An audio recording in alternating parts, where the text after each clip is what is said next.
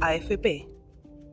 A partir del 1 de enero de 1981 y en plena dictadura cívico-militar que duró de 1973 hasta 1990, las y los trabajadores fueron obligados por ley a que se les descontara parte de su sueldo y que esa parte fuera a una cuenta de capitalización individual.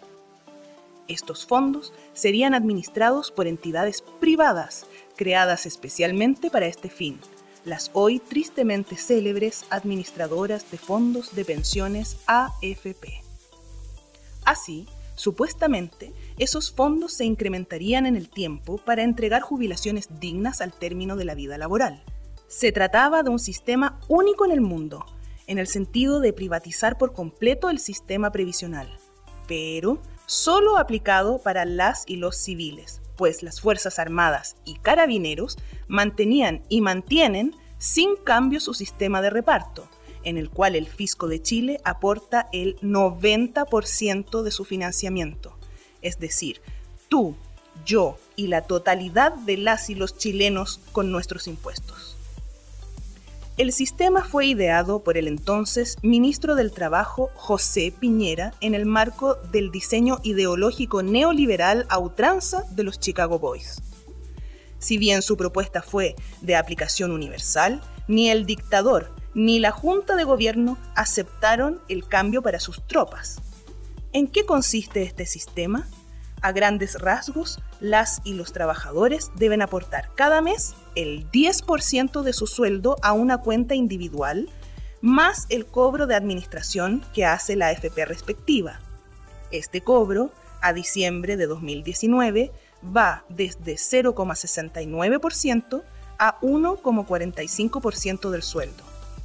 El fondo es invertido en acciones de empresas para maximizar los recursos con la promesa de que al jubilar, cada cotizante tendrá al menos el 70% de su último sueldo.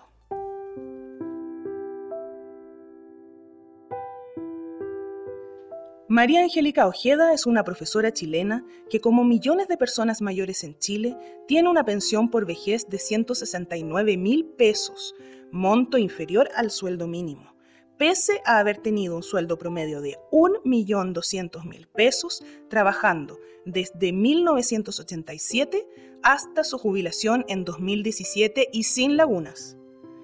Según sus palabras, cuando supo que iba a recibir esa cantidad por el trabajo de toda una vida, cruzó la calle, se sentó en una banca y se puso a llorar. No podía cubrir su hipoteca. Tiempo después, ella lideraría una de las luchas legales más relevantes de la última década, cuando decidió desafiar al mismísimo sistema de AFP. Todo partió con una simple pregunta que muchos se hacen. ¿Qué me impide retirar mis fondos y destinarlos a cubrir mi hipoteca si me han repetido hasta el cansancio que son míos? Junto al movimiento No Más AFP, el caso fue llevado ante las Cortes de Apelaciones de cada región chilena.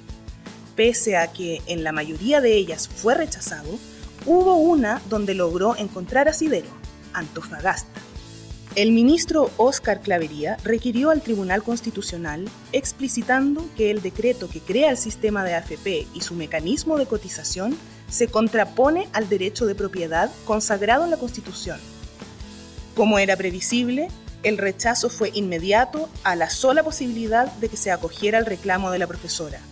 Lo manifestó el expresidente de las AFP y el propio gobierno de Sebastián Piñera, ambos con el discurso claro si el Tribunal Constitucional acoge el recurso, será el fin de las AFP y el inicio de una crisis de seguridad social.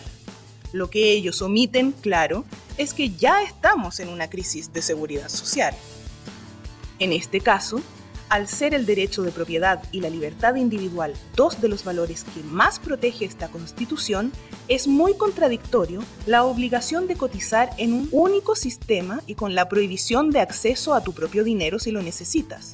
Se confirma el hecho de que, más que una función social, las AFP son principalmente un sistema de capitalización con enfoque centralmente económico, es decir, dineros frescos para invertir en empresas transnacionales multimillonarias de la élite, consolidando una matriz monoexportadora y altamente rentista.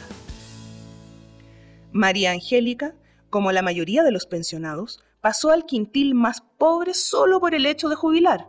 En cambio, las AFP vieron crecer sus ingresos un 70%, con utilidades totales por 551 millones de dólares en lo que va del año 2019. ¿Es el decreto que dio vida al sistema de AFP una vulneración al derecho de propiedad constitucional? Eso aún está por verse. Como sea, este caso es evidencia de que la Constitución importa para nuestras vidas y por lo mismo es imprescindible que su texto surja de un proceso democrático, inclusivo, paritario, que efectivamente represente a los pueblos de Chile.